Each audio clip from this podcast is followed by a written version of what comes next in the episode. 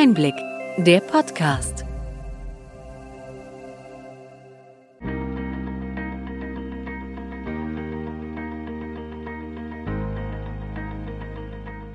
Sie hören den Einblick-Podcast, der Podcast für den tieferen und dennoch knackigen Einblick in die relevanten Ereignisse des Gesundheitswesens der vergangenen Woche vom Gesundheitsmanagement der Berlin Chemie.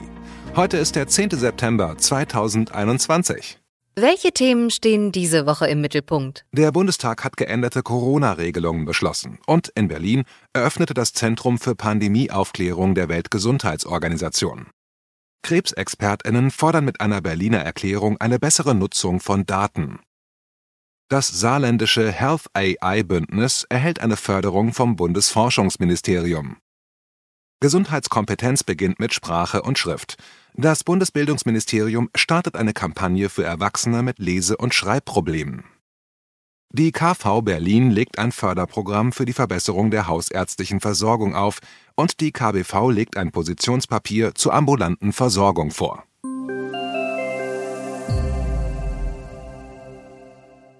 Womit fangen wir heute an?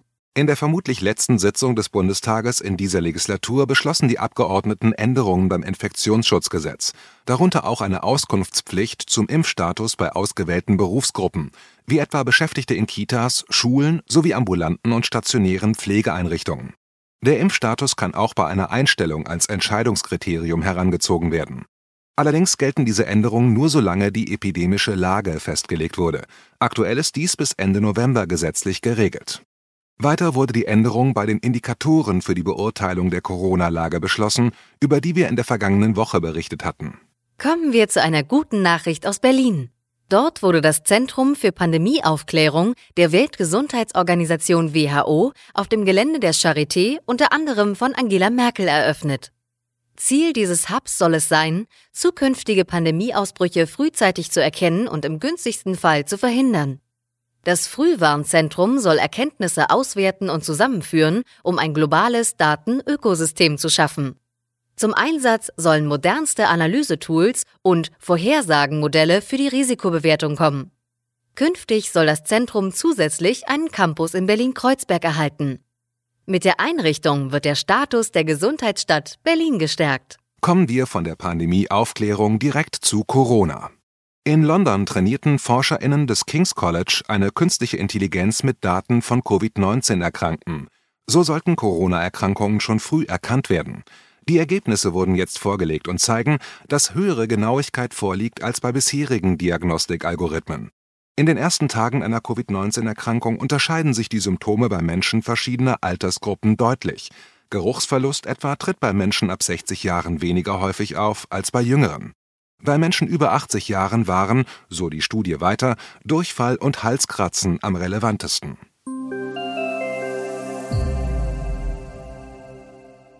Medizinische Daten sollen in konsequenter Selbstbestimmung besser geteilt und damit nutzbar werden. Dies ist Kern einer Berliner Erklärung, die von Krebsexpertinnen, Patientenvertreterinnen und Vertreterinnen der Gesundheitsbranche im Rahmen des Vision Zero Kongresses vorgestellt wurde. Vision Zero ist ein loser Zusammenschluss von AkteurInnen des Gesundheitswesens, die vermeidbare Krebserkrankungen unter anderem mit den Mitteln der Digitalisierung bekämpfen wollen. Man wisse heute schon eine ganze Menge über Krebs, aber nutze das Wissen nicht, sagte Professor Christoph von Kalle vom Berlin Institute of Health, einer der OrganisatorInnen des Kongresses. Die Krebsmedizin brauche das viel zitierte lernende Gesundheitswesen dringend, so von Kalle gegenüber eHealth.com. Die Digitalisierung im Gesundheitswesen führt zur Bildung neuer Netzwerke. Im Saarland erhält Health AI, ein Innovationsbündnis mit rund 60 Partnern der Gesundheitsbranche, eine Förderung in Höhe von 8 Millionen Euro vom Bundesforschungsministerium.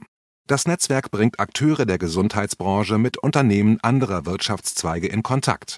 Bestehende regionale Innovationsansätze in den Sektoren der Gesundheitswirtschaft sollen verknüpft werden zum intelligenten Gesundheitsraum SAR.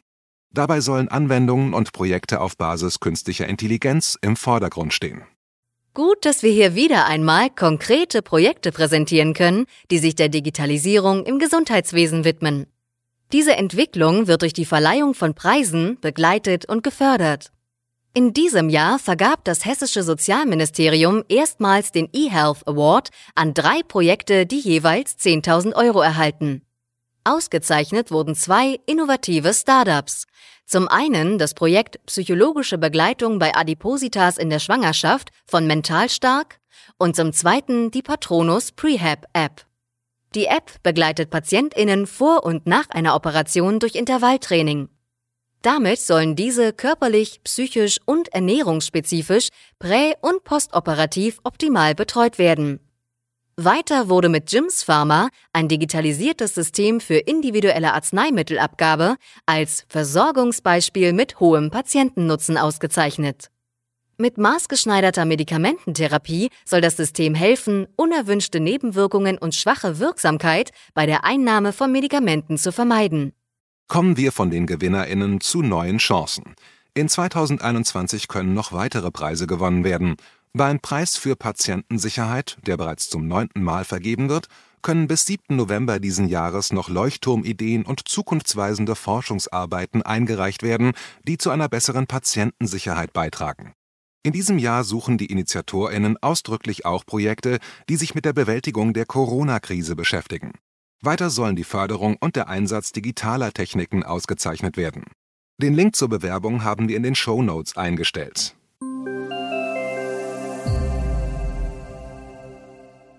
Wir haben uns im Einblick-Podcast schon einige Male mit der Notwendigkeit der Vermittlung von Gesundheitskompetenz beschäftigt.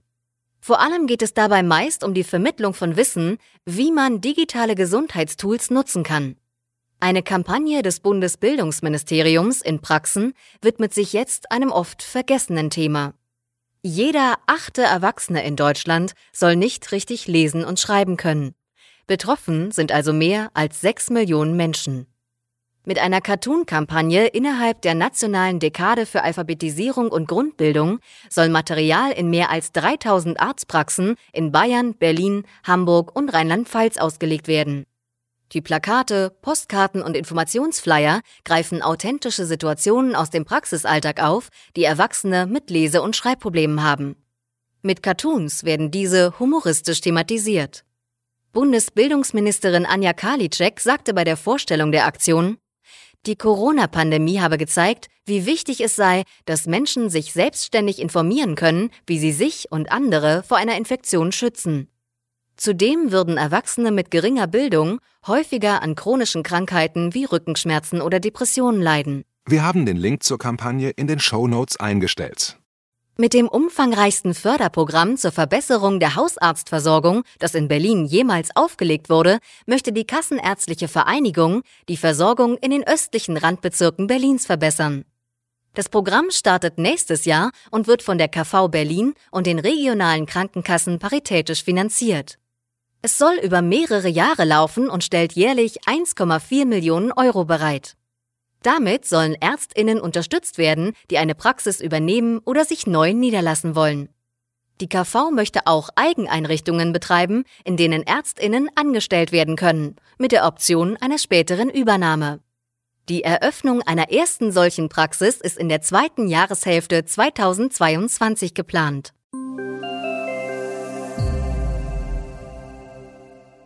In der letzten Ausgabe unseres Podcasts haben wir einige Forderungen an die Politik im Vorfeld der Bundestagswahl vorgestellt. In einem weiteren Positionspapier mit dem Titel Hashtag Gesundheit braucht Praxis, Versorgung gemeinsam gestalten hat die KBV wichtige Themen für die ambulante Versorgung zusammengestellt. Die Stärkung der ambulanten Strukturen sowie die Digitalisierung zum Nutzen der Patientinnen stehen im Mittelpunkt des Papiers. Die Corona-Krise habe gezeigt, dass die ambulante medizinische Versorgung eine tragende Säule der Gesellschaft sei. Die Leistungsfähigkeit und Flexibilität des Gesundheitswesens gelte es weiterzuentwickeln. Es war krisenstabil, es hat gehalten, es hat nicht einmal gewackelt, erklärte KBV-Vizechef Dr. Stefan Hofmeister. Grundpfeiler des Erfolges seien die freiberufliche Berufsausübung vornehmlich in inhabergeführten Praxen und eine funktionierende Selbstverwaltung Dafür stehe die KBV als kompetenter Gesprächspartner der Politik zur Verfügung. In den Shownotes findet sich der Link zum Positionspapier.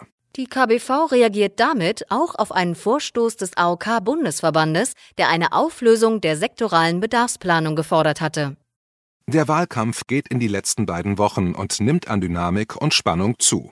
Wir widmen uns im kommenden Einblick-Podcast den gesundheitspolitischen Forderungen der demokratischen Parteien und geben Ihnen dazu einen kompakten Überblick.